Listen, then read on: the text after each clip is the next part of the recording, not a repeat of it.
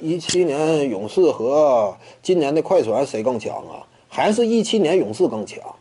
这个有什么说什么，对不对？莱昂纳德，首先啊，你就对位层面来讲，他跟凯文杜兰特对位啊，莱昂纳德几乎限制不了杜兰特。为什么呢？杜兰特本身这种打法呢，中间区域往那一站，我接球我直接就赢射呢。莱昂纳德他这种防持球的这样一种手掌大呀、面积大呀这种特点呢，在杜兰特面前几乎发挥不出来，对不对？他俩要是直接对位的话，杜兰特占优势。而且呢，你换过来啊，杜兰特防守，莱昂纳德进攻的话，我们清楚莱昂纳德呀，他属于哪种类型呢？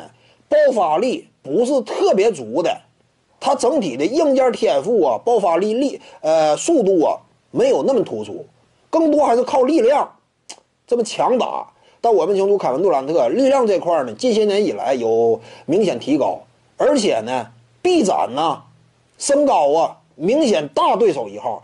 莱昂纳德进攻端这块，就以往来看啊，他要是面对杜兰特的话，进攻端呢，整体效率会有一定的下下滑。就是打杜兰特这种类型的防守人，莱昂纳德并不是特别擅长，一步呢也迈不过去。杜兰特敏捷各个方面，身体的硬件条件呢占上风，所以就这一组攻守对决来看，一七年勇士就占优势。除此之外呢？你就球星层次、双核这样一种级别，斯蒂芬·库里、凯文·杜兰特都是拿过常规赛 MVP 级别的选手，交相辉映。保罗·乔治呢，相对来讲那明显矬了一等，跟斯蒂芬·库里俩人放到一块儿，哎，真要说施加给一支球队的真正的影响力级别呀，保罗·乔治不够库里这种层次，对不对？反正你这么一比的话，两大头牌。那勇士队可以说呢全面占优。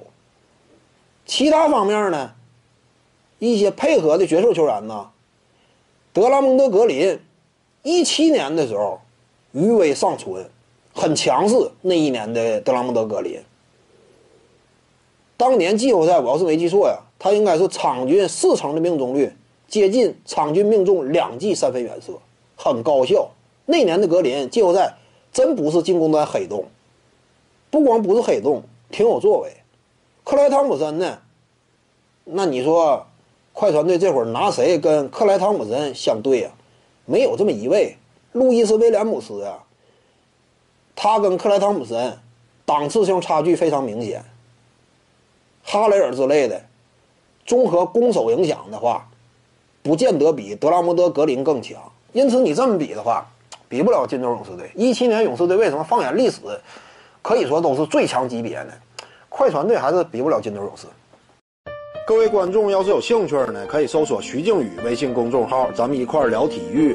中南体育独到见解就是语说体育，欢迎各位光临指导。